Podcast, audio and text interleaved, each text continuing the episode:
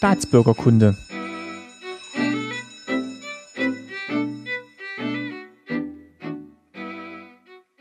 Folge 48, schönen guten Tag. Mein Name ist Martin Fischer und ich freue mich, dass ihr wieder zuhört bei Staatsbürgerkunde. Meine Eltern sind heute nicht zu Gast. Ich habe wieder einen externen Gast mir eingeladen und mit ihm spreche ich über eine Partei in der DDR. Ähm, aber nicht die Partei, an die ihr jetzt vielleicht denkt, sondern eine andere und welche das ist und warum mein Gast dort Mitglied wurde und was er dort so erlebt hat, das erfahrt ihr jetzt im Interview. Viel Spaß damit und viel Erkenntnisgewinn.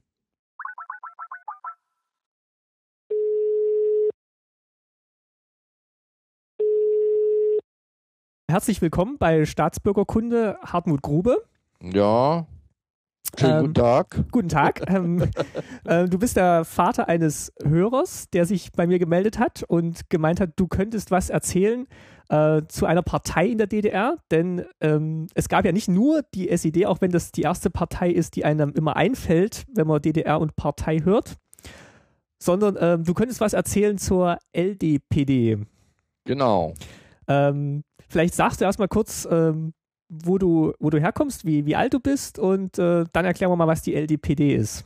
Ja, äh, ich bin äh, 63 und äh, ja, wohne hier in Aschersleben und äh, war Mitglied und Mitarbeiter der Liberaldemokratischen Partei Deutschlands. Was ist das denn für eine Partei? Äh, wann hat die sich denn gegründet und mit welchem Ziel? Also, äh, ich will mal so sagen, über die Historie dieser Partei kann ich eigentlich wenig Auskunft geben. Aber ich denke mal, äh, es gab ja äh, nach einer bestimmten Zeit der Besatzung äh, von der Sowjetarmee irgend so ein Dekret oder sowas, dass man also wieder äh, Parteien zugelassen hat. Und äh, ich denke mal, das war ja auch von langer Hand vorbereitet, dass man gesagt hat, also ähm, Deutschland hat eine lange Tradition äh, bei den Parteien. Es gibt also nicht wie in der damaligen äh, Sowjetunion das Einparteiensystem oder wie es in China, ich glaube, weil jetzt heute auch noch ist. Mhm.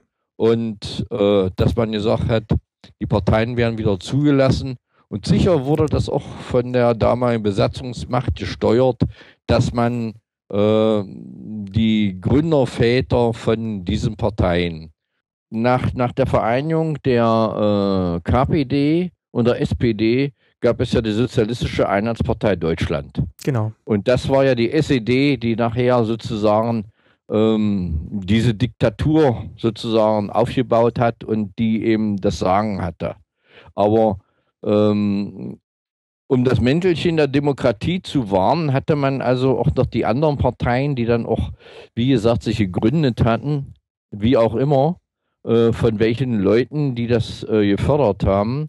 Das war äh, zum einen die Bauernpartei, die ja, äh, wie soll ich sagen, die äh, SED war ja die, die Arbeiterpartei. Das heißt, es gab ja sozusagen, hat man immer gesagt, äh, die Diktatur des Proletariats. Genau, die, der Arbeiter- und Bauernstaat quasi. Genau, genau. Und ähm, ähm, ja, Arbeiter- und Bauernstaat sagt schon, aber die Bauern, die haben, haben sich dann in der Bauernpartei, sollten sich die dann sammeln. Dann gab es noch die CDU, das war sozusagen, das waren, wurden die sind da reingegangen, die äh, christlich orientiert waren. Dann gab es noch die NDPD, das war die Netz, äh, NDPD, National hm, Demokratische Partei Deutschlands und die LDPD. Haben wir jetzt alle fünf? Und die SED. Genau, die SED noch. Ja. Ja. Äh, wann sich die gegründet haben, äh, weiß ich nicht. Es war jedenfalls so, äh, dass ähm, diese Parteien äh, zusammengefasst waren äh, im demokratischen Block. So nannte man sich das, nannte man das damals. Deswegen äh, hatte auch unter den, unter der Bevölkerung, die sich sozusagen vollkommen abgrenzten und wie das jetzt auch gesagt wird, das waren die sogenannten Blockflöten. Das waren also die Parteien, die äh, zwar nicht äh, SED waren aber, die immer mitgeflötet haben. Das heißt, die wurden am kurzen oder langen Band also immer, äh, es gab ja sozusagen keine, keine Gegenstimmen oder, oder es durfte ja keiner was gegen die SED sagen und schon ja nicht gegen den Staatsrat oder irgendwas. Genau, SED hat ja auch den, den Führungsanspruch festgeschrieben in der. Genau, genau. Also es war da. Ja, ja. So, so war das damals. Äh, wie gesagt, äh, dazu kann ich also äh, zur Historie nichts sagen. Ich weiß nur, dass also die, die äh, Parteivorsitzenden, die waren auch gleichzeitig äh, Staatsrats Stellvertreter, glaube ich. Das war der Götting von der CDU und von der LDPD war es. Oh, fällt mir jetzt nicht ein. Ah, den Namen hatte ich heute noch gelesen. Ich, ich schaue noch mal kurz nach, während wir weitersprechen. Hatte ich heute äh, vorhin noch mal gelesen. Ja, fällt mir auch, fällt mir auch irgendwann mal wieder ein. Ja, äh, ja, das, das Parteiensystem war also so, dass. Äh, ah, ich habe es gefunden. Äh, Hermann Kastner? Nein. Äh, Karl Hamann steht hier noch. Nein. Oder Hans Loch? Nein. Auch nicht. Die waren das vielleicht mal früher. Ah, und, und äh, Johannes Diekmann. Auch nicht. Hm. Okay, aber fällt uns vielleicht noch ein. Also das war fällt uns noch... bestimmt noch ein. Okay. Mhm. Äh, ja, also wenn, wenn von äh, Partei die Rede war, dann meinte man in, zu DDR-Zeiten damals immer die SED. Die anderen Parteien wurden äh, eigentlich äh, totgeschwiegen oder in der Öffentlichkeit jedenfalls. Die hatten auch sozusagen keine Organe. Also Organe war damals Presse. Ähm, das neue Deutschland war ja das Zentralorgan, hieß das damals, der SED. Und dann gab es noch ähm, die einzelnen Zeitungen äh, auf Repu äh, Republik, wollte ich sagen, ähm, Bezirksebenen Damals war ja die DDR in Bezirke eingeteilt. Äh, Aschersleben gehörte zum Bezirk Halle und da die Zeitung war dann die Freiheit. Die hatte auch eine Lokalseite, wurde von vielen Leuten gelesen und die stand aber auch unter der unter der was weiß ich, unter der Schirmerschaft, sagt, würde man heute sagen, der SED. Genau, da haben wir auch schon mal eine Folge zu gemacht, wo wir uns auch mit, der, mit dem neuen Deutschland beschäftigt haben und der Sprache im neuen Deutschland. Ähm, ja, war halt das Zentralorgan des Parteiapparats und somit auch entsprechend geprägt in Sprache und Inhalt. Genau so war das. Gut, ja, wo wollen wir mal jetzt weitermachen? Ja, ähm, wie bist du denn zur LDPD gekommen, beziehungsweise was war denn für dich der Grund, da Mitglied zu werden? Ja, also, äh, bei mir war das so, dass ich äh, in, eigentlich vorher in einem Schwermaschinenbetrieb war und da auch drei Schichten machen wollte, musste. Und das ging aber nicht. Ich war inzwischen verheiratet und äh, hatte ein Kind und beengte Wohnverhältnisse. Und ich hatte dann gesagt, äh, ich möchte aus den drei Schichten herausgehen und das ging aber nicht. Nun war es allerdings zu DDR-Zeiten so, dass man überall Arbeitskräfte suchte. Und von daher gesehen hatte man die Freiheit, in Anführungsstrichen zu sagen, das passt mir nicht mehr, ich gehe woanders hin. Und wie es der Teufel will, habe ich also. Ähm, Denn Arbeitslose gab es Arbeitslose gab's ja nicht. Arbeitslose gab es nicht, nein. Es gab zwar, um ein bisschen abzuschweifen, ein Arbeitsamt, gab es auch, aber die waren eigentlich, das Arbeitsamt war nur dazu da, Leute unterzubringen, die keiner haben wollte. Also das, es gab auch in der DDR äh, asoziale. So, äh, hat man es genannt. Also war tatsächlich offizieller Sprachgebrauch, glaube ich. Ja, ja. Und Alkoholkranke, die waren ja damals auch krank. Und wenn die aus der Entziehung kamen, die wollte also auch kein Betrieb so gerne haben. Und dann haben die die sozusagen eingewiesen. Und die Betriebe, die ja alle VEB waren, die konnten sich dann auch nicht wehren und mussten die aufnehmen. Im Prinzip war das äh, eigentlich eine gute Sache. So als heutzutage, Wiedereingliederung, ja. Ja, heutzutage hängen die Arbeitslosen zu Hause rum und besaufen sich den ganzen Tag. Und damals war es eben so, dass sie eben auf Arbeit mussten. Ja, vermutlich, und nicht, vermutlich nicht alle. Aber gerade wenn es jetzt wirklich. Doch, jetzt eigentlich alle. Ja, nee, ja. Also, also nicht alle werden jetzt zu Hause rumhängen, die jetzt heute Ach so, heute. heute. Aber, nee, aber wenn nee. jetzt jemanden getroffen hatte damals, ist natürlich schön, wenn es, ähm, ja. wenn dann halt von Staatswegen dann auch so, so ein Amt ja. sich dafür zuständig gefühlt hat oder zumindest ja. dafür bestimmt wurde. Äh, einen Arbeitslosen äh, stellt ja, äh, ein, also, Entschuldigung, äh, einen Alkoholiker stellt ja heutzutage keiner ein. Es sei denn, er verschweigt es, aber äh, ansonsten äh, hat ja jeder Arbeitgeber heutzutage die Auswahl und kann sich die Leute aussuchen. Und früher war es so, dass ja überall Arbeitskräfte gesucht wurden. Mhm. Und da wurden die eben zugewiesen. Gut, jetzt sind wir aber davon abgekommen, wo waren wir jetzt stehen geblieben? Genau, du, du, wolltest nicht mehr drei Schichtbetrieb arbeiten? Genau, genau. Und da bin ich, äh, ich war inzwischen umgezogen und äh, in meiner Nähe war äh, ein Käsekeller. Das war eine Außenstelle von, Molkerei, von der Molkerei Aschersleben und äh, dort war das Käsereifungslager untergebracht. Das war eine ehemalige Brauerei von Anno Knippifix, das weiß ich, vor 200 Jahren oder noch älter. Und da wurde der Käse gelagert. Das war also äh, Schnittkäse. Und der musste vier bis sechs Wochen liegen und bei einer ganz bestimmten Raumtemperatur.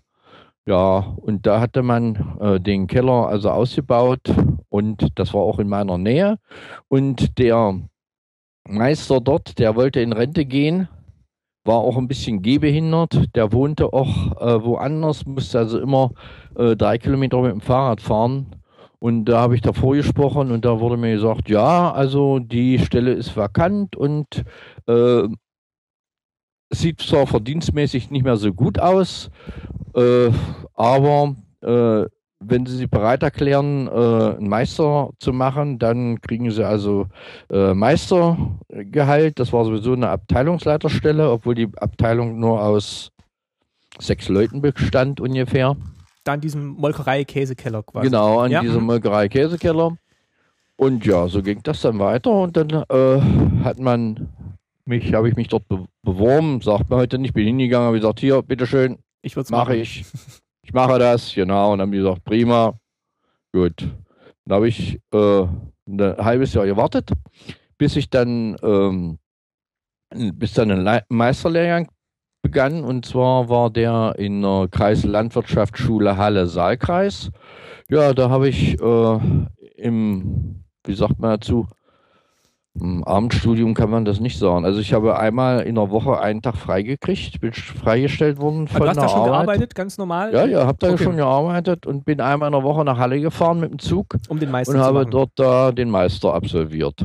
Ja, und als ich fertig war, um jetzt auf den Punkt zu kommen, äh, hat mein äh, Betriebsleiter gesagt, Herr Grube, Sie sind jetzt Meister, das heißt staatlicher Leiter, verantwortlich, also jetzt auch mit Titel äh, da äh, möchten wir doch gerne, dass sie denn auch in eine Partei eintreten.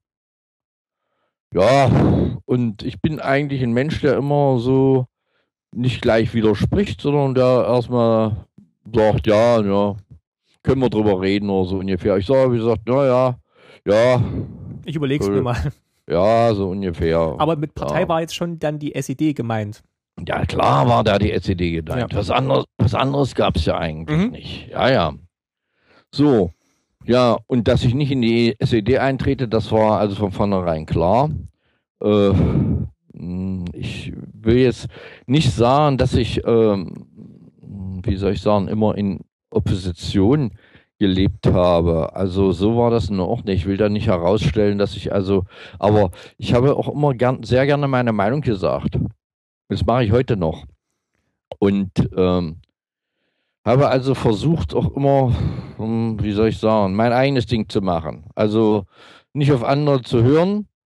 Gut, also wenn was gut war, ja. Aber es gab ja eine Menge, das war eben auch Schwachsinn. Und da hast du schon das Gefühl, dass es in der SED vielleicht ja nicht so ganz ja, sein und könnte. In der SED wollte ich sowieso nicht. Also das stand für mich äh, fest, wie es abend in der Kirche, obwohl ich, wie gesagt, auch äh, nichts mit der Kirche am Hut habe. äh, ja, also ich habe mich dann umgesehen und das hat man ja vorhin schon gerade durch.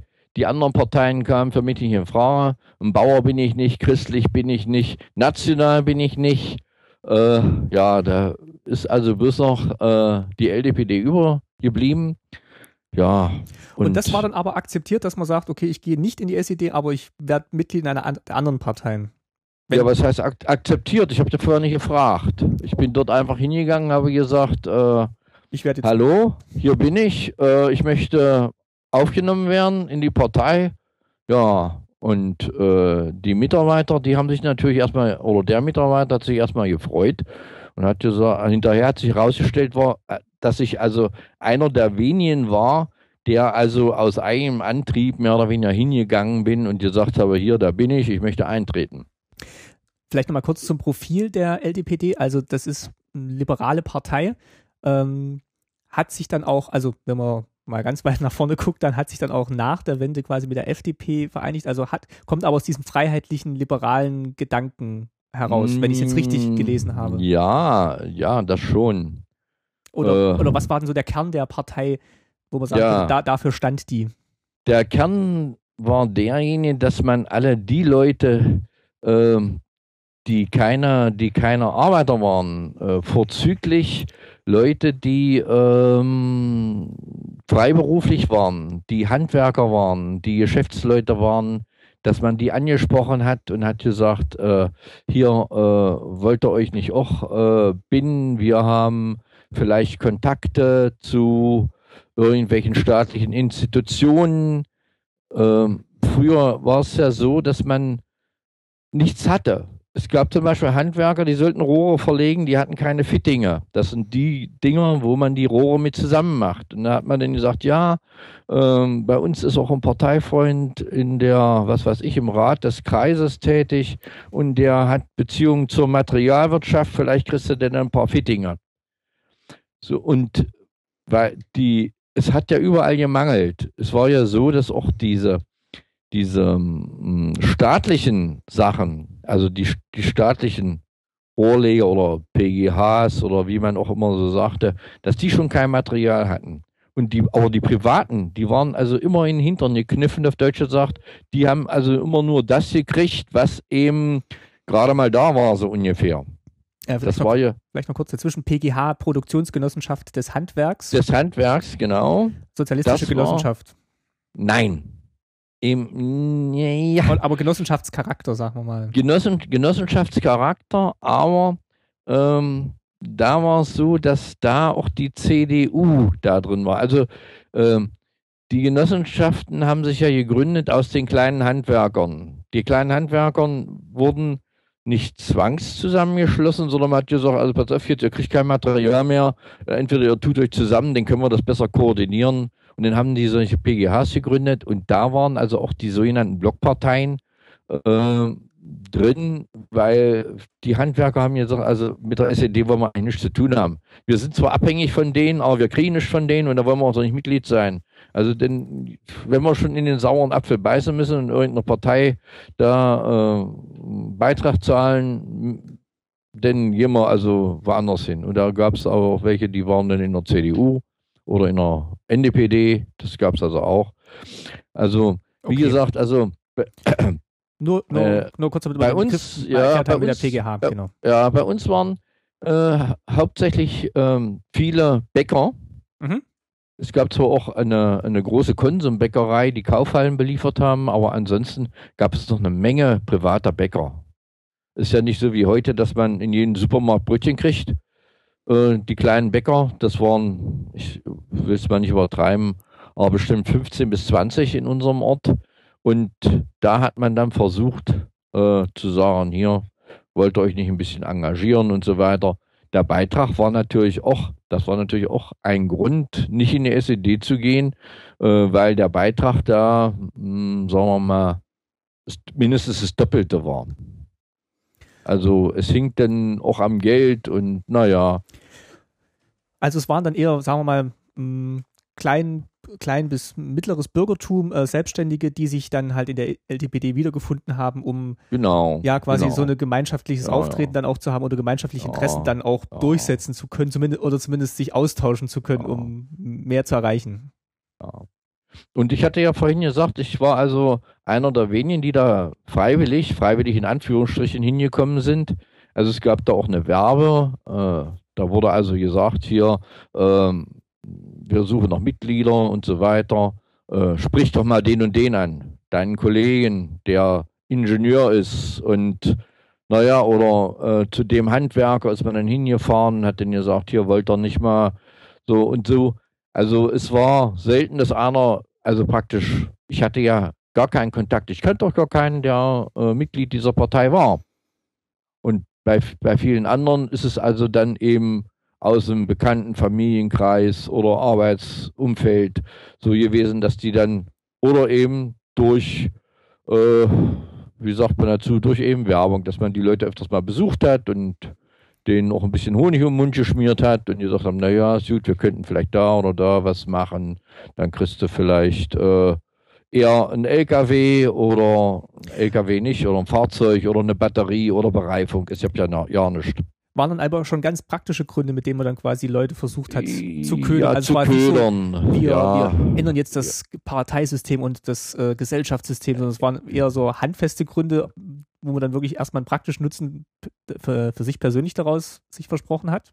Ja, ja. Wobei ich sagen muss, ähm, äh, die SED, das war ja eigentlich die Partei, wo Leute reingegangen sind, die am meisten nach praktischen Nutzen gestrebt haben. Denn die, die da, ohne dass man in der, in der SED war, konnte man äh, selten irgendwas werden. Also, äh, ich sag mal, äh, Betriebsleiter, Schuldirektor. Also, das war die große Ausnahme, dass man ein Schuldirektor nicht in der SED war. Also, oder geschweige denn in einer anderen Partei. Es gab zwar welche, die Beispiele will ich mal nicht nennen, aber die waren dann schon was Besonderes. Die hatten denn auch meistens was auf dem Kasten.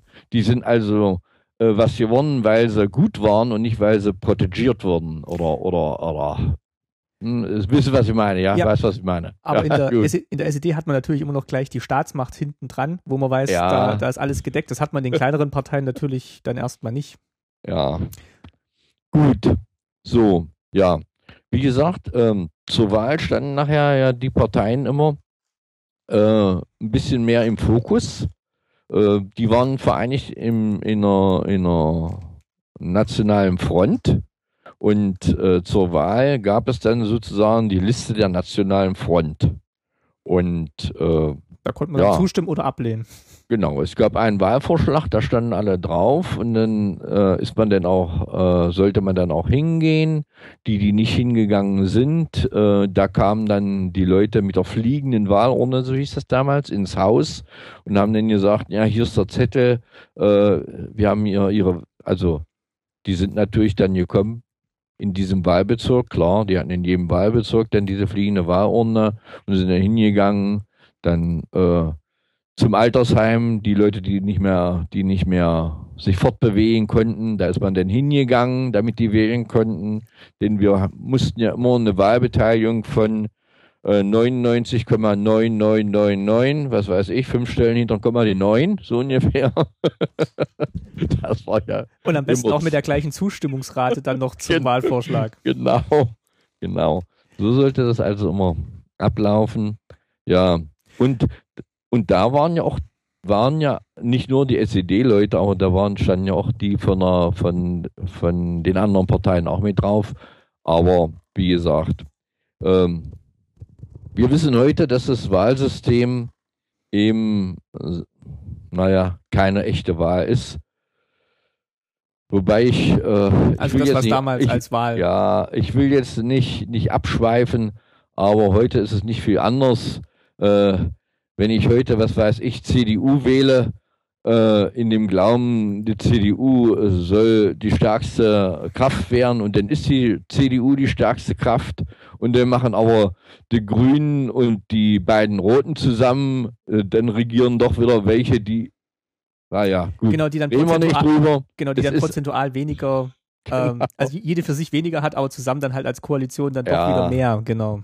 Also Politik ist eine Sache, äh, die ist äh, ziemlich verworren. Wie war das denn? Ähm, also du bist dann Mitglied geworden in der LDPD?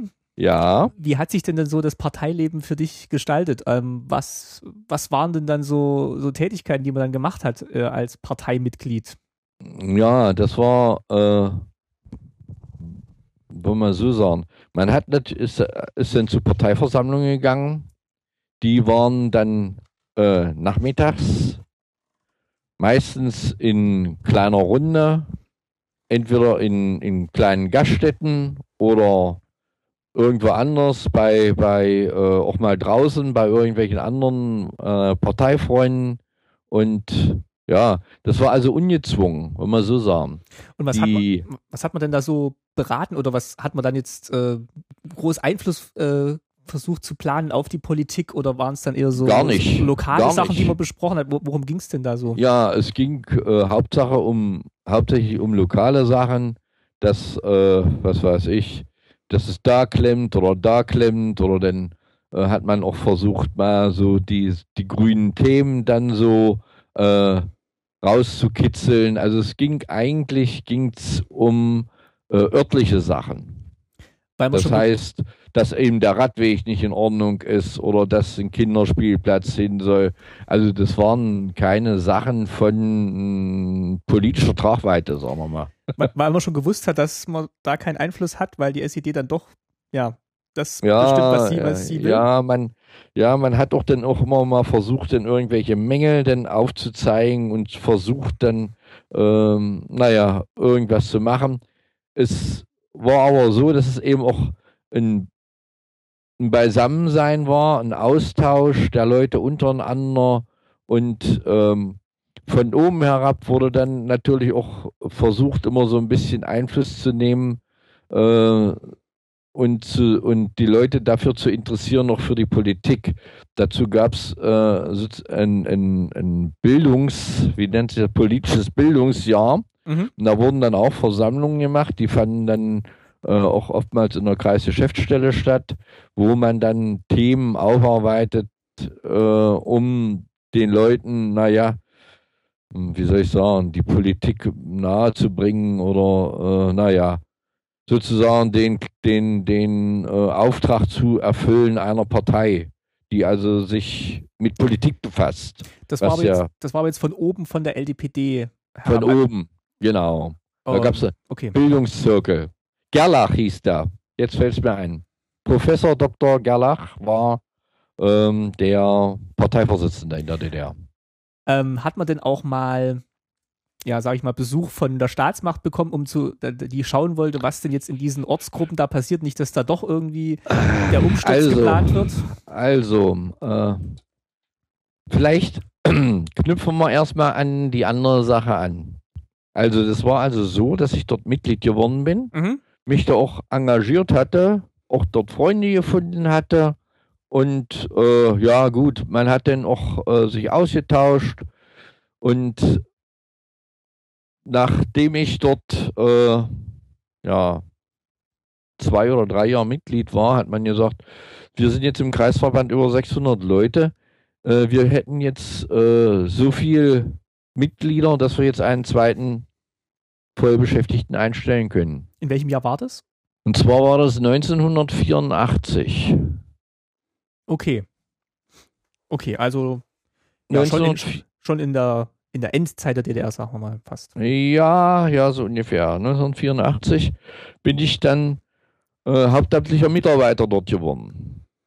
Weil ja, das bestimmt wurde oder weil du wolltest? Nein, weil ich wollte. Okay. Man hat mich gefragt, man hat mich gefragt. Und äh, ich habe natürlich, natürlich gesagt, ja. Also erst einmal gab es mehr Geld. Zweitens mal brauchte ich nicht mehr so körperlich arbeiten. Denn die Arbeit im Käsekeller äh, war zwar auch äh, Büroarbeit zu ungefähr einem Drittel. Also man musste äh, die Tourenpläne machen, man musste ähm, die Lieferungen zusammenstellen, man musste äh, die Gewichte äh, verrechnen, man musste Bestandsführung äh, machen, man musste also immer wissen, wie viel Käse gerade äh, im Keller waren, Zugang, Abgang, es waren Inventuren fällig und so weiter und so weiter.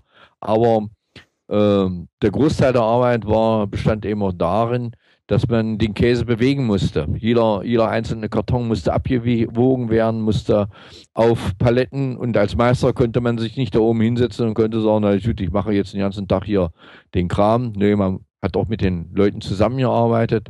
Manchmal hat man noch mal gesagt, so, ich mache mal eine Stunde mein, mein Kram. Äh, die, die Autos mussten beladen werden. Das war also eine richtige Plackerei. Heutzutage gibt es ja äh, Lademechanismen. Wir hatten den nachher äh, auch Europaletten. Die wurden dann aber mit dem Hubwaren auf den Kran geschoben und dann nach oben gezogen, von da wieder runter in den Vorbereitungsraum, von da dann wieder mit dem Blech, da kamen dann die Autos, die fuhren an die Rampe, wurde ein Blech ran, also nicht mit Hubwaren, dass das irgendwie in der Höhe auch angeglichen war. Es, das Auto, das senkt sich ja dann runter, mhm. wenn es leer ist, ist es, ist es oben, muss den Berg hochfahren.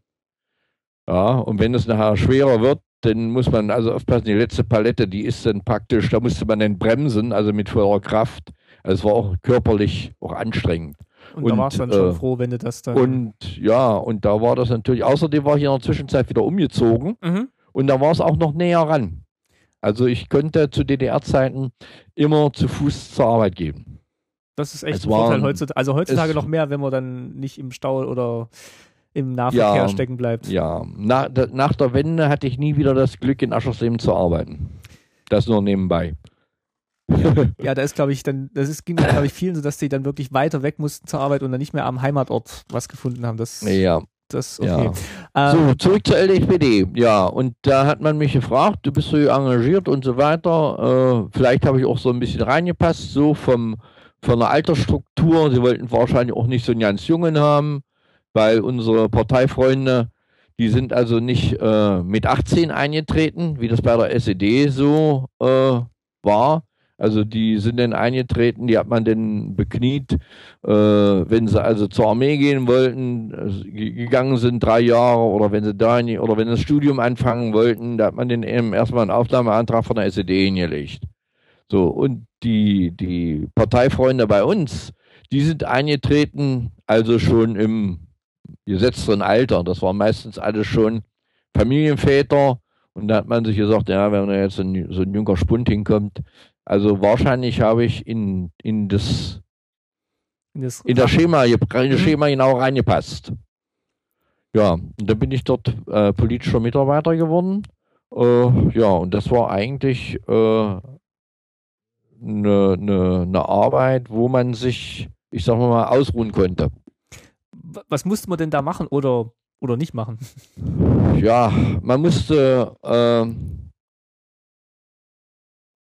erstmal seine, seine, eigene, seine eigene Ortsgruppe musste man auf Vordermann halten. Es gab, man musste auch Beiträge eintreiben, das war also auch nicht so einfach. Man musste äh, den Kontakt halten zu einigen Freunden. Da gab es auch dann welche, die dann auch mal angerufen haben und haben gesagt, du, pass mal auf jetzt, bei mir funktioniert das und das hier. Äh, ich bin jetzt hier drin, jetzt will ich mal was von euch, da hast du mal zu kommen. So, da musste man zu denen hinfahren und dann haben die ihr Leid geklagt und dann hat man das aufgeschrieben. Dann hat man äh, Versammlungen auch geleitet in den kleinen Ortschaften. In manchen Ortschaften war die Parteigruppe, es waren vielleicht bis fünf oder sechs. Die haben sich dann getroffen beim Bier und damit dann also auch mal ein bisschen, wie soll ich sagen, außer Bier trinken Parteiarbeit war. Also, dass eben auch mal gesprochen wurde, was passiert, dass eben vielleicht ein Parteitag vorbereitet wird, also innerparteilich mhm. und natürlich auch vom Großen her, dass die eben, äh, naja, sozusagen Besuch gekriegt haben aus der Stadt. So, so sagen wir so. Also, die haben sich direkt darauf gefreut, dass, denn, dass man dann gesagt hat, das ist gut. Und da war es eben auch die Aufgabe, dass man rausgefahren ist in die Ortschaften, das ist, ja, was weiß ich, zweimal im Monat oder dreimal im Monat. Es war das denn so der Fall, dass man dann äh, in die einzelnen Ortsgruppen, ich weiß nicht, wie viele Ortsgruppen wir hatten. Das ist zu lange her. Ich würde sagen 20. Oh, doch, jedem, doch schon, okay. Ah ja, in jedem kleinen Ort äh, äh, im Kreis gab es äh, eine Gruppe, fast in jedem. Also wahrscheinlich gab es auch einige Ausnahmen. Es gab so ja Orte, ähm, da war eine starke Gruppe, da muss man so sagen, da war, mh, hm, äh, da war jeder, jeder, äh, jeder Handwerker war da drin. Also es hat sich dann wahrscheinlich auch rumgesprochen. Und da hat der eine hat dann den anderen und die haben sich dann getroffen, da hat der eine gesagt, ja, du komm doch da mal hin. Und naja. Und, und die muss man dann einmal im Monat alle abfahren oder ab. Alle mal abfahren und genau. Und dann müsste man auch, äh, äh, naja, gut, wir hatten, wir hatten noch eine Sekretärin, die hat dann auch äh, Einladungen musste man schreiben und Berichte verfassen und naja, alles Statistiken machen, Statistik. Welche Partei lebt nicht von der Statistik? und, und, da warst du dann. Oder welcher Staat? Genau. Und da warst du dann quasi mit der, also mit der Sekretärin und äh, du warst jetzt zweiter. Zweiter Mann, ja. da gab es den Kreissekretär. Mhm. Ja, und äh, einen politischen Mitarbeiter. Und so habt ihr das dann in kleiner Gruppe ja gemacht. Das war, ja. war dann immer noch so auf dieser Ebene, auf dieser lokalen Ebene, wo man halt sich die Sorgen und Nöte seiner Parteimitglieder angehört hat und ja, versucht, ja. darauf einzugehen. Manchmal sind die auch gekommen zu uns und da musste man sich dann auch mal, äh, denn mal eine Stunde Zeit nehmen und musste seine, seine, äh, seine Arbeit liegen lassen. Die hat sich dann angehört, was denn da äh, los ist. Teilweise war es auch so, äh, dass die Leute persönlichen Frust abgelassen haben. Also dass sie eben gesagt haben, na, das haut nicht hin und das haut nicht hin. Wo sollten sie weiter hingehen? Und da waren wir sozusagen auch wie so ein Ventil sozusagen. Wir haben zwar dann immer viel versprochen, manchmal mehr, was wir vielleicht halten konnten, aber ja. Konntet ihr es dann weitergeben an andere Stellen, beziehungsweise ja. wart ihr dann eigentlich eine staatliche Stelle oder musstet ihr es dann auch weitergeben an staatliche. Stellen? Nee, wir mussten es auch weitergeben an staatliche Stellen. Mhm. Aber es war auch so, dass auch in staatlichen Stellen äh, auch Leute äh, von von uns, also Mitglieder der LDPD waren. Also es gab Mitarbeiter beim Rat der Stadt, es gab Mitarbeiter beim Rat des Kreises. Natürlich waren das dann bloß eine Handvoll oder im Rat des Kreises waren es, glaube ich, bloß zwei, ich weiß es nicht. Und auch also, nicht auf den höchsten Ebenen vermutlich, oder? Nein, nein. Äh, die, aber gut, äh, man hat jedenfalls immer versucht, den Leuten, wie gesagt, das eine Beispiel war bei den Rohrleitungen, äh, es, es hat ja, das kann sich heutzutage keiner vor, vorstellen, bei einer Mangelwirtschaft, da fehlt dem immer alles. Ja, Als genau. ich in der Molkerei war, ja, da haben wir dann gewartet aufs Auto, ja, meistens waren sie da, aber dann waren sie auch wieder nicht da. Da gab es dann verschiedene, da gab es die Transportgemeinschaft Handel, dann gab es den Kraftverkehr und dann gab es auch noch eine andere, eine andere Institution, die hatten Fahrzeuge, wer und im Winter war es dann, also der eine hatte keine Reifen, der andere hatte keinen Diesel. Das war ja alles kontingentiert, hieß das damals. Also man konnte also nicht, ähm, wie soll ich sagen? Davon ausgehen, dass immer alles da war. Dass immer alles da war. Der Betrieb hat also äh, eine Planvorgabe gekriegt, so und so viel Diesel dürfen sie verbrauchen. Und wenn die eben die Kraftfahrzeuge mehr geschluckt haben, irgendwie haben sie es denn zwar dann doch oder irgendwie wieder hingekriegt, aber naja, es war eben alles manchmal so mit Hängen und Würgen. Aber gut, damit sind wir groß geworden und deswegen sind wir ja auch so gut im Organisieren mhm. gewesen. Das hört man öfter, und, dass halt wirklich ähm, Leute sagen, dass, da haben wir echt viel organisieren und äh, mit Menschen umgehen und Sachen besorgen gelernt. Tauschhandel und äh, in, einer, in, einer, in einer Gaststätte die waren ja damals alle voll, da wurde viel gemacht. Der eine hatte, äh, was weiß ich, Beziehungen zu, zu äh, Zement und der andere zu was anderes. Äh, ich zum Beispiel äh, in der Molkerei gearbeitet, ich hatte, ich hatte Käse. Das will ich mal nicht verheimlichen. So war das also auch.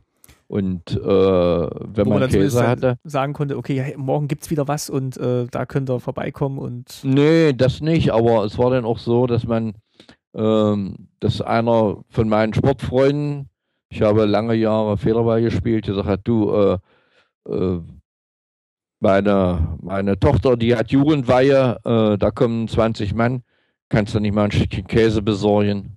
Na, habe ich gesagt, na ja, klar. Also es war nicht so, dass man da nun massenweise geklaut hat, aber wenn mal so ein, so ein Anlass war und die sind dann auch gekommen, dann haben wir gesagt, na klar, gehen wir schon mal eine Reihe. Es wurden sowieso Proben gezogen äh, von, von Käsen. Die, die Laborfrauen sind dann gekommen, haben die Verpackungen aufgerissen, haben dann mit ihren Käsebohrern Proben gezogen und der Käse kam natürlich dann nicht mehr in den Handel. Der wurde dann sozusagen abgeschrieben und naja, also ich hatte dabei kein, kein schlechtes Gewissen, auf Deutsch gesagt. Ja. Gab es denn, ähm, um auf die Frage von vorhin noch zurückgekommen, gab es denn jetzt wirklich auch so Kontakte zu, zu den großen Staats, Parteivertretern, kamen die dann auch mal vorbei und haben geguckt, was ihr da so macht in Aschersleben? Also äh, jetzt nicht von der LPTW, ja. sondern sagen wir mal von SED oder von, von äh, Parteiapparatsstelle. Ja, also es war so, also wenn äh, der Kreissekretär Geburtstag hatte, da kam auch der Chef von der SED vorbei und hat gratuliert. Und hat einen Blumenstrauß gebracht, hat seine Schnittchen gekriegt, hat seinen Kaffee getrunken und dann war gut. So. Und zu der anderen Frage, die ja eigentlich auf was hinausläuft, auf was anderes hinausläuft, muss ich sagen, äh, das braucht es eigentlich nicht zu geben. Mhm. Also es brauchte keiner zu kommen zu uns und äh, irgendwie was äh, nachzugucken oder ausspionieren. Okay. Warum?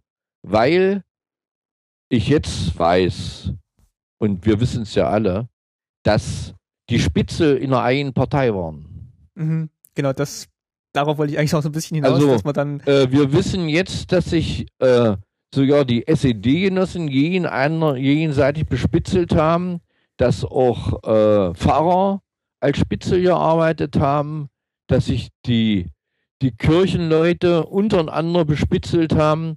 Also ähm, die Stasi war sozusagen ständig dabei. Man hat das, also ich habe es damals nicht wahrgenommen. Ich weiß es auch nicht, ob ich das, ich habe ich hatte auch nie, äh, wie soll ich sagen, Kontakt. Äh, ich, ich habe also das keine Anwerbeversuche gehabt. Och, Hä? Also keine Anwerbeversuche meinst du jetzt oder ähm, dass das? Ja, das sowieso nicht, das ja. sowieso nicht. Das werden sie bei mir, hätten sie, werden sie bei mir sowieso oft. Das wäre bei mir äh, gut. Ja, wenn man, schon, wenn man schon nicht freiwillig dann in die SED eintritt, sondern sich ja, eine andere Partei sucht, ja. ist, dann, ist man dann vielleicht auch nicht so ganz der erste Kandidat, dem man, der einem dann so einfällt. Ja, ähm, wobei das Thema Stasi ist natürlich wieder äh, eine, eine ganz SED, ja. andere Sache. Ähm, es gibt man, ich weiß nicht, wollen wir jetzt ein bisschen Stasi einschwenken oder nicht? Nee. Ähm, wir können, ähm, können wir gerne vielleicht noch machen. Äh, ich überlege jetzt bloß gerade, ob wir mit dem Parteithema schon komplett hm, durch sind. Ähm, aber vielleicht ist das jetzt ein guter Punkt, wo man dann vielleicht auch diesen, diesen Aspekt da noch mit reinbringen kann. Also du kannst gerne in der Richtung auch weiter erzählen. Äh, ja. Also, äh, ich wollte eigentlich mit der Stasi, äh, ich, übrigens, gut, ich kann vielleicht auch noch was sagen. Ich bin also, als es mit der DDR zu Ende ging, sind äh, einige Parteifreunde oder einige, die damals auch schon immer, naja, vielleicht da einen Vorteil draus ziehen wollten oder die sind dann mit wenigen Fahnen äh, in die FDP übergewechselt. Mhm. Und das war für mich natürlich, äh, wie soll ich sagen, ja, ja nicht also da, da, da ja keine. Der, der Graf Lambsdorff, der war ja nun vorher bestraft, lassen sein, wie ihm will. Vielleicht hat er auch sein Gutes gehabt. Jedenfalls, die FDP war für mich äh, unakzeptabel, grundsätzlich. Äh, und äh, bevor man mich dort sozusagen rausgeschmissen hat, ähm, weil es war abzusehen, dass die Partei sich nicht hält, dass sich da kein, keine Mitarbeiter halten, dass es, dass es sowas äh, nachher nicht mehr geben würde. Das war sowieso abzusehen. Aber ich habe auch äh, mich da in der Wendezeit nicht mehr einspannen lassen und äh, habe dann, äh, obwohl ich noch Mitglied der LDPD war und dort äh, hauptamtlich gearbeitet habe, habe ich mich schon im neuen Forum engagiert. Ah, okay. Und das äh, ist natürlich dort äh, nicht gerade, äh, wie soll man sagen, ich habe das dort erzählt, ja, ich war keinem rechenschaftspflichtig und äh, ja. Was hast du erzählt, dass und, du Mitglied der LDPD warst oder was? Ja, natürlich. Oder, Wie bitte? Was hast du im neuen Forum erzählt, dass, äh, dass du Mitglied bei der LDPD ich, warst? Oder? Nein, nein, ich habe bei der LDPD erzählt, dass ich im neuen Forum Ach, so, mitarbeite. so rum, okay. Mhm. Ja. Ja, und das hat denen natürlich auch nicht so richtig gefallen, aber ja, das war mir nachher egal. Äh, ja, um vielleicht noch was Abschließendes zu sagen, jetzt ist mir äh, das mit der Partei oder mit den Parteien, ich bin jetzt sozusagen, ich stehe über der Sache. Okay. Also ich bin, ich bin nachher äh, vom neuen Forum äh, automatisch mit gegangen, gehangen äh, zum Bündnis 90. Mhm. Vom Bündnis 90 automatisch übergegangen, Bündnis 90 die Grünen. Mhm. Dann noch bei den Grünen auch noch eine Weile mitgemacht. Und okay. dann, als die Grünen dann nachher, äh, da gab es irgendwo eine Entscheidung mit Krieg in Kosovo oder sowas. Und da habe ich jetzt, da habe ich gesagt, so, jetzt ist also Feierabend, äh, jetzt trete ich aus. Gut, äh, und seitdem äh, muss ich sagen, habe ich da mit Parteien abgeschlossen. So, ja, jetzt zur Stasi. Also, ähm, ich, ich bin mir hundertprozentig sicher, dass ich also auch eine Stasi-Akte habe. Leider ist sie nicht auffindbar. Ach was, ähm, okay. Ja. Ähm, ich habe jetzt, habe das dreimal versucht, aber das ist schon lange, lange her. Die letzten zehn Jahre habe ich da gesagt, äh, ist doch egal, ist doch vollkommen wurscht. Ähm, ja, da die letzte Antwort war, äh, ich sollte mal nachforschen äh, im Archiv von der FDP. Da könnte irgendwas vielleicht noch sein. Äh, ich de denke nämlich auch, dass also auch in den Blockparteien so wie in der anderen Partei auch äh, Daten gesammelt wurden, jetzt im Nachhinein. Vorher hat man damit nicht, habe ich jedenfalls damit nicht gerechnet, äh, dass sowas gemacht wird. Aber naja. Aber klar, wenn man sich das überlegt, also es ist natürlich dann schon auch ein, As ein Aspekt des, des DDR-Gesellschaftslebens, wo die Stasi natürlich sagt, da müssen wir unbedingt ja, gucken, was da passiert in diesen, ja. auch wenn es Blockparteien sind. Ja. Nicht, dass uns da was entgeht. Oder? Ja, und genau. Und die Spitzel, die waren allgegenwärtig. Und äh, zur Stasi muss ich jetzt auch sagen, nachdem so viel Zeit verflossen ist, äh, ich kann den Leuten vielleicht gar nicht so einen Vorwurf machen. Warum? Viele Leute haben gedacht, die DDR ist eine gute Sache. Die wurden so erzogen. Wenn heute einer katholisch erzogen wird, dann ist er eben katholisch. Und früher wurden sie eben äh, so erzogen, die Kinder. Manche konnten, hatten kein Westfernsehen, die mussten äh, immer nach der Pfeife tanzen, was die Eltern gesagt haben. Das waren noch Treugenossen, also nicht auch Treugenossen geworden. Die haben also äh, kein schlechtes Gewissen gehabt, äh, wenn die irgendwas gemeldet haben, sondern die wollten äh, sozusagen äh, den Staat vor irgendwelchen inneren Angriffen schützen. Das ist die eine Seite.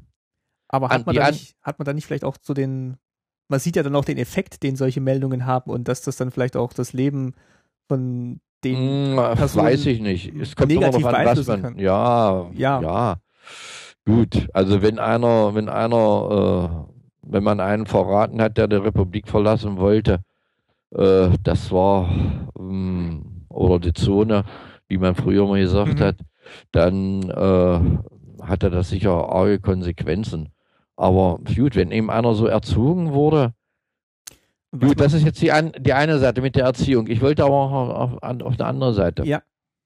Ähm, es gibt ja nicht nur die Leute, die das aus Überzeugung gemacht haben, sondern es gibt auch Menge Leute, die es äh, Widerwillen gemacht haben, die aber dann, äh, wo man gesagt hat, äh, du musst zwar nicht, aber, aber, wenn du äh, zu deiner, zur Beerdigung deiner Mutter fahren willst, unterschreibe hier mal.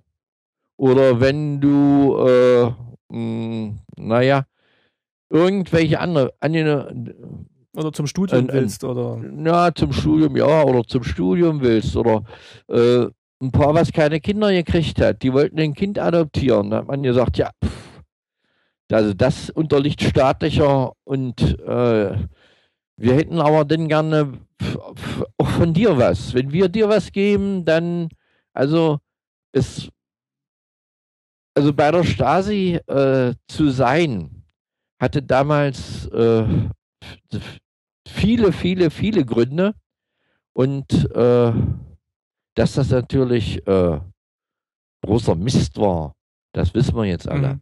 Aber die Beweggründe, die die Leute dazu äh, geführt haben, ähm, man soll die Leute nicht, äh, wie soll ich sagen, verurteilen.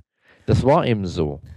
Und äh, ich, äh, wenn ich jetzt im Nachhinein noch rauskriegen würde, dass der und der oder irgendwas gesagt hat über mich, ja, muss ich sagen, da kann ich bloß drüber lachen. Äh, das Leben geht weiter, wir sollen nicht zurückblicken. Äh, gucken wir nach vorne, es gibt äh, viel zu tun. Äh, ich, äh, dieses, was wir jetzt machen, ist ja auch so ein bisschen nostalgisch. Und äh, wenn ich das sehe, es wird viel rausgeholt, Mauerfall und Zweiter ja, Weltkrieg und alles sowas, ja. ja. Ähm, also ich muss sagen, also mir ist es fast schon zu viel. Ich bin ein Mensch, der also äh, sagt, was können wir verändern? Gucken wir mal nach vorne. Wo hapert's? Was können wir machen? Und das ist mir eigentlich zu wenig. Hast du denn da in deiner Zeit bei der LTPD das Gefühl, du könntest was verändern und, und hat sich das dann vielleicht auch so praktisch ergeben? Also war das damals eher so?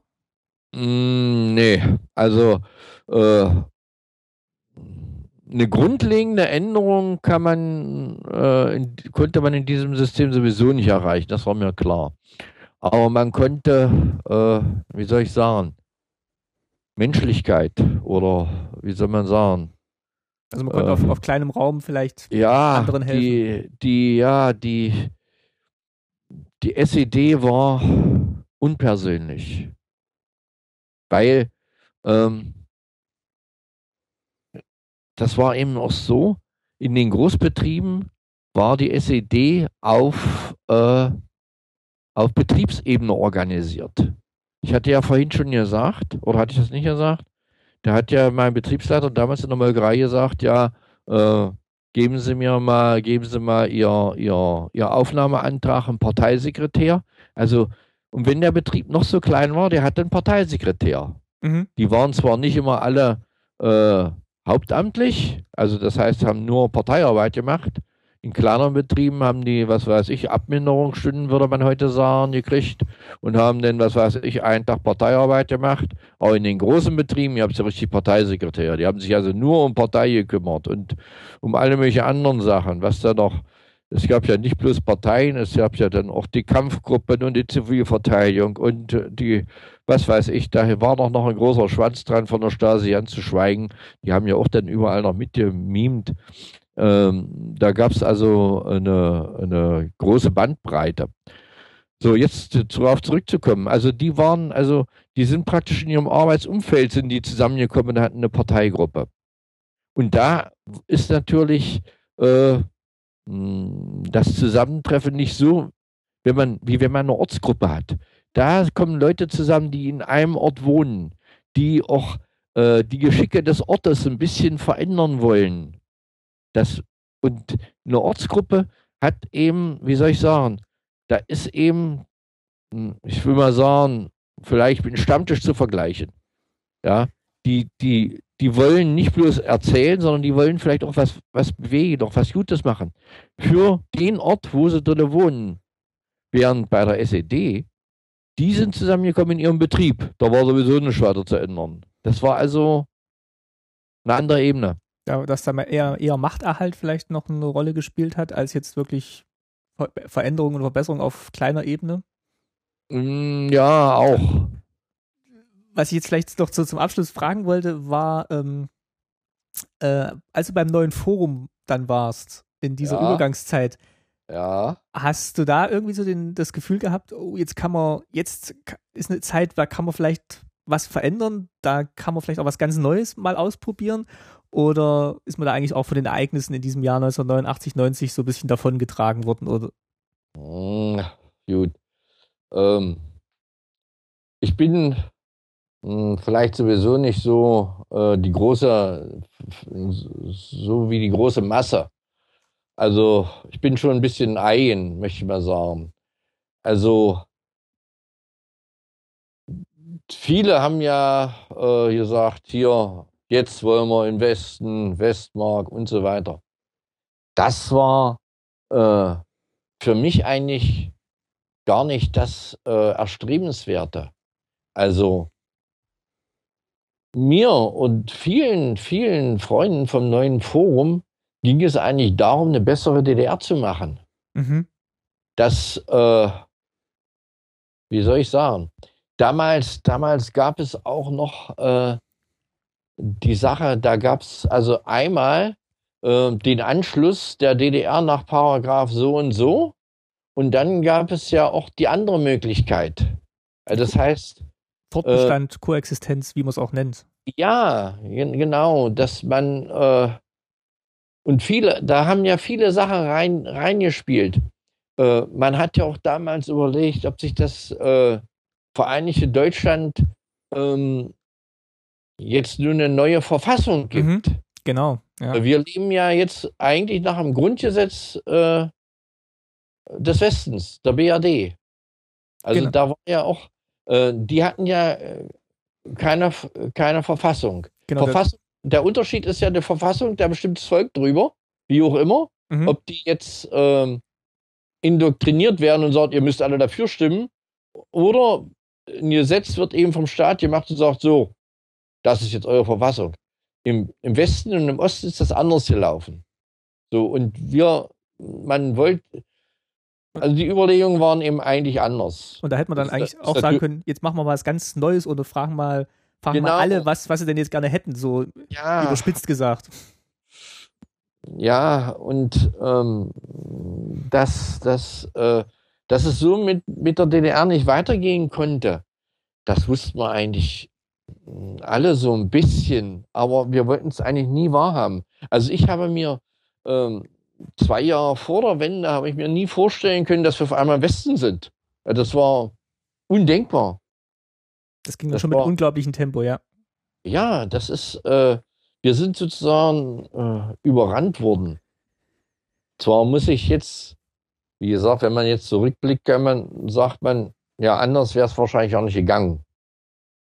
Weiß ich nicht, ob man, äh, auch was soll's? Was soll die Überlegung? Kette, hätte, Fahrradkette, sagt meine Enkelin Genau, ja, das, ja, das kenne ich. Also, äh, es ist sinnlos, darüber nachzudenken, was wäre, wenn gewesen. Ja, es ist eben einmal so gekommen, aber äh, wenn man zurückblickt, äh, kann man sagen, äh, das war nicht der Wille äh, oder der, wie soll ich sagen? Das hat man sich dann in dieser Zeit das vielleicht nicht so, nicht, nicht so vorgestellt, so gedacht, dass es so kommt, ja. Nicht so gedacht, dass es also so kommt und so schnell kommt und so, so, ähm, ja, zuerst war ja erstmal bloß, da sind ja die Grenzen aufgegangen, so, und ja, dann war es erstmal fertig. So. Und alle sind so rübergeströmt und äh, einer meiner Söhne sollte denn äh, nach äh, sechs Wochen schreiben, äh, wie der erste äh, äh, Eindruck im Westen gewesen ist. Da sind sie alle rübergeströmt und haben sich das Begrüßungszelt geholt. Manche so zweimal oder dreimal. Die haben den Ausweis von der Oma mitgenommen, den ich mehr fahren konnte. Oder sind in, in verschiedenen Orten gefahren. Ja, mein Sohn konnte nicht schreiben, der war noch nicht da. Also wir haben uns da, mal so sagen, wir haben das erstmal setzen lassen. Das heißt, äh, wir sind also nicht. War der Drang nicht so groß? Nein, nicht mit Venen fahren, rübergegangen. Mhm. Äh, ja, gut.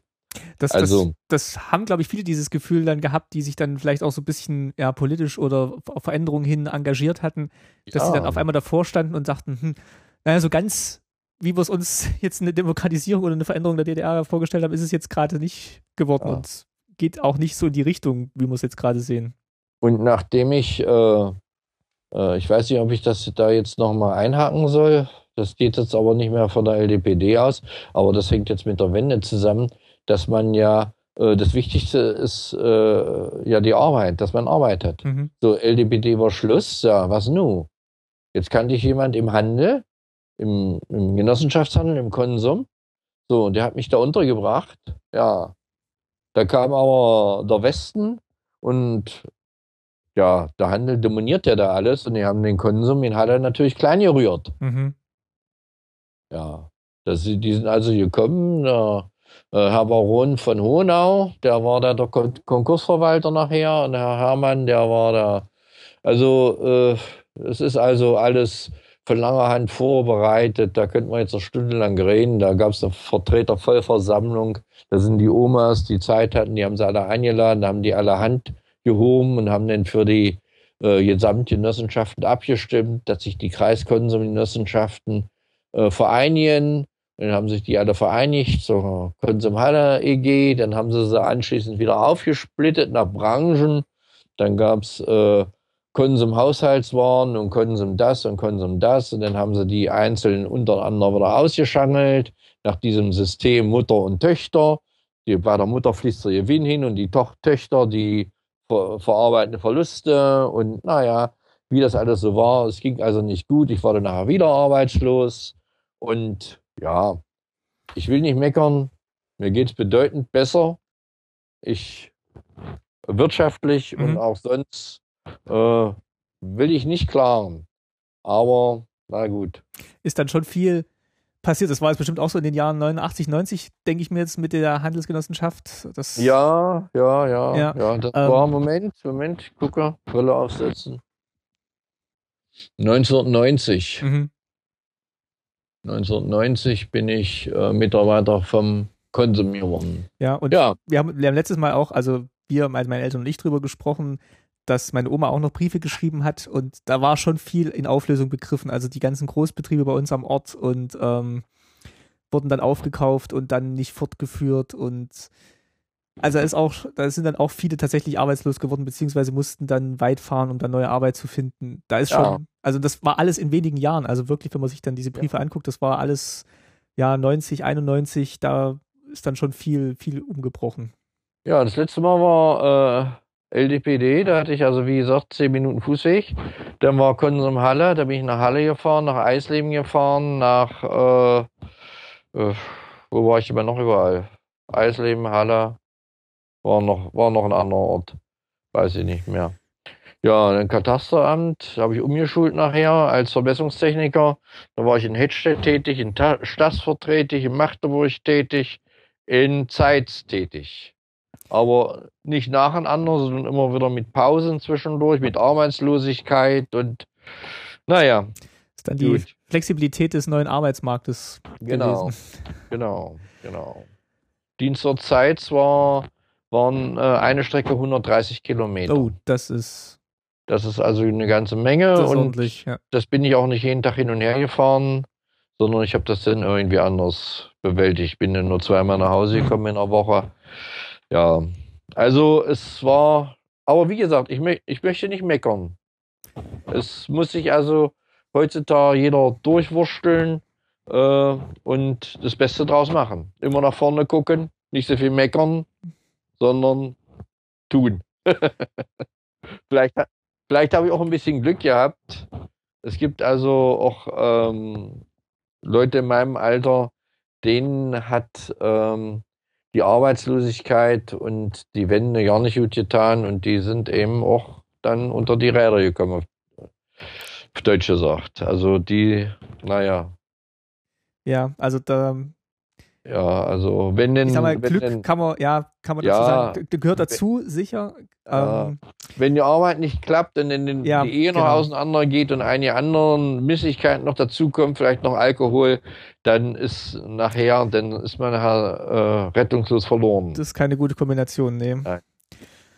Ähm, ja, jetzt wollte ich eigentlich auf diesen schönen Schlussgedanken äh, positiv nach vorne schauen äh, enden. Ähm, ich würde ja. sagen, dass das machen wir trotzdem. Ähm, ich bedanke mich auf jeden Fall bei dir, Hartmut, dass du ähm, da jetzt so viel erzählt hast über das Parteileben in einer, also in der Nicht-SED-Partei LDPD. Und äh, ja, ich bin gespannt, was da jetzt noch für Kommentare und Fragen kommen. Vielleicht können wir das ja auch mit einem anderen Thema nochmal wiederholen oder beziehungsweise wir äh, vertiefen das auch gern nochmal. Ähm, ich bedanke mich auf jeden Fall mal bei dir. Ja, gerne.